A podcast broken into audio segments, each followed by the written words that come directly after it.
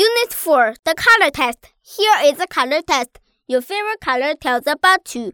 Red, energetic. Yellow, loving to imagine. Shy, smart, creative.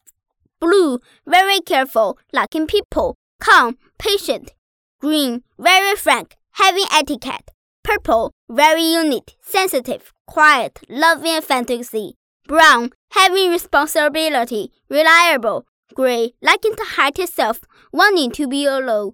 Black, not easily satisfied, wit and clever, wanting to be a boss. Did the test correctly tell you about yourself?